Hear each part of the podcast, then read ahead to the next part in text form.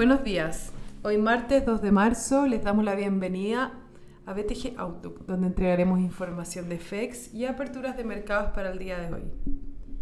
El tipo de cambio abre línea con el cierre de ayer en 723, con los mercados con retornos positivos en Europa, mientras que en Estados Unidos los futuros apuntan a una apertura negativa, pausando en el rally visto el día de ayer en que el Standard Poor's tuvo su mejor jornada desde junio luego que el máximo regulador bancario en China declarara que se encuentra muy preocupado con respecto a los riesgos relacionados a posibles burbujas en los mercados financieros en Europa y Estados Unidos.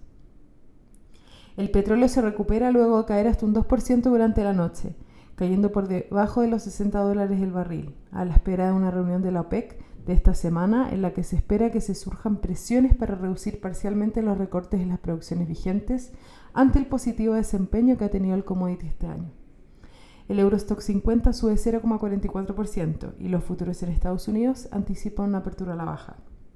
Por su parte, en Asia los mercados cerraron negativos, con el Nikkei descendiendo un 0,86%, mientras que el CSI 300 cayó un 1,28% y el Hang Seng cayó un 1,21%. Los commodities transan al alza, con el cobre subiendo un 1,23% y el petróleo WTI un más 0,07%.